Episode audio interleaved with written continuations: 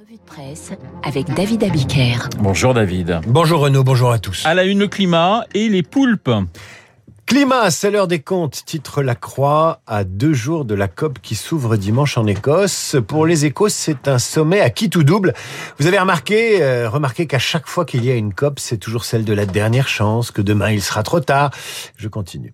Peut-on sauver le climat sans la Chine? s'interroge quant à lui l'opinion. L'Obs, au contraire, explique comment le réchauffement change la France avec des photos qui montrent nos côtes grignotées par l'érosion. Les falaises qui s'effondrent, ça vous transforme la France en peau de chagrin. Mais pour Valeurs Actuelles, la fin du monde n'est pas pour demain, ni pour après-demain. Valeurs Actuelles, seul média cette semaine qui fait entendre une autre musique sur le climat que le catastrophisme ambiant. Valeurs Actuelles, c'est Valeurs Actuelles, c'est trouvé, pardon, un héros pour qui les discours alarmistes sur le climat sont faux, tout simplement.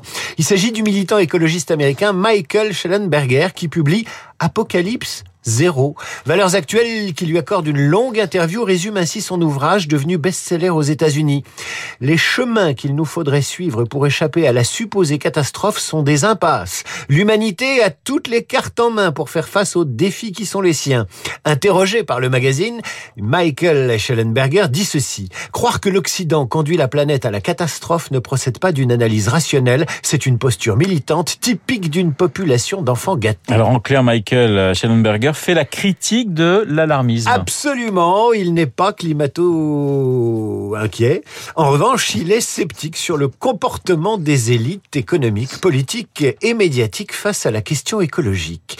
Voilà ce qu'il déclare dans son entretien à Valeurs Actuelles. L'alarmisme assure aux scientifiques, aux activistes, aux journalistes militants, aux escrocs verts une dose d'excitation, un frisson. Plus loin, une minorité d'occidentaux riches, dépressifs et hargneux a sciemment menti au public en l'amenant à croire que le progrès technique et l'humanité au sens large détruisent la planète au lieu de la protéger. Ces personnes portent un projet anti-humaniste et anti-écologiste. Alors vous allez me dire, mais il est dingue ce type. Pourtant non. En 2008, Schellenberger est désigné comme héros de l'environnement par le magazine Times. Dès 25 ans, il est parti travailler dans les pays pauvres et s'est intéressé au développement durable. Il dirige une association de défense de la nature qui promeut ouvertement le nucléaire. Bref, il ne pense pas comme les autres. Et je vais vous dire, dans la période actuelle, ça fait pas mal de bien. Et ça fait aussi du bien de constater qu'à valeur actuelle, il y a un paradoxe c'est quand même le même magazine qui donne souvent la part belle aux théories déclinistes, grand remplacement, suicide français, c'était mieux avant, etc. Et bien sûr, le climat, valeurs actuelles, est optimiste et ne croit pas du tout en la fin du monde. Alors en revanche, Michael Schellenberger ne dit pas pourquoi les côtes atlantiques françaises sont envahies par les poulpes. On ne peut pas tout demander à cet homme. De la Charente-Maritime à la Bretagne, les marins pêcheurs croulent sous les pieuvres, nous explique ce matin le Parisien. Habituellement, le, le Yann Davy 2 bateau de pêche qui pêche du côté de l'île de Léron rapporte de sa pêche une vingtaine de poulpes, explique le journal. Eh bien, depuis quelques jours, il en est à 700 kilos, raconte l'armatrice aux Parisiens. Le directeur du port de la Cotinière a des chiffres plus étonnants encore. L'an dernier, les bateaux du coin ont pêché près de 2 tonnes de poulpes, c'est la moyenne. Cette année, la pêche est passée à 32 tonnes. De mémoire de mort, comme on dit chez les marins, on n'a jamais vu ça. Les pieuvres pourraient menacer les gisements de Saint-Jacques et de Palourde. Alors pourquoi tant de poulpes?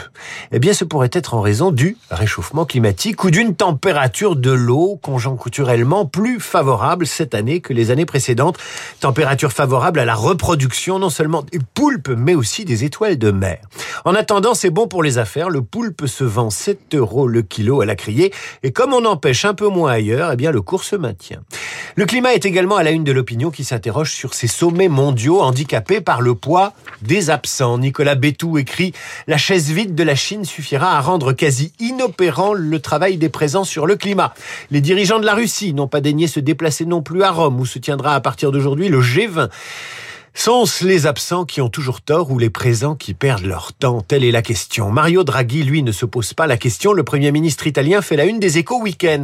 Il est l'homme qui a mis l'Italie dans sa poche. L'ancien patron de la Banque Centrale Européenne a redressé les comptes de son pays, pacifié le climat politique. Tout ça en fermant le robinet de la communication.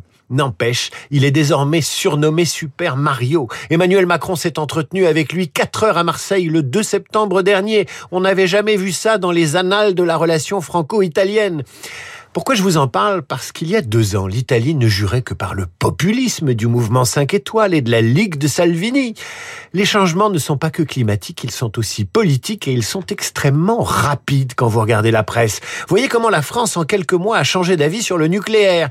Lire la chronique sur le sujet d'Éric Le Boucher dans les échos. Voyez comment en quelques mois Zemmour est devenu l'homme qui dynamite la droite et l'extrême droite française. Voyez la une de l'Express et de Challenge cette semaine, Zemmour.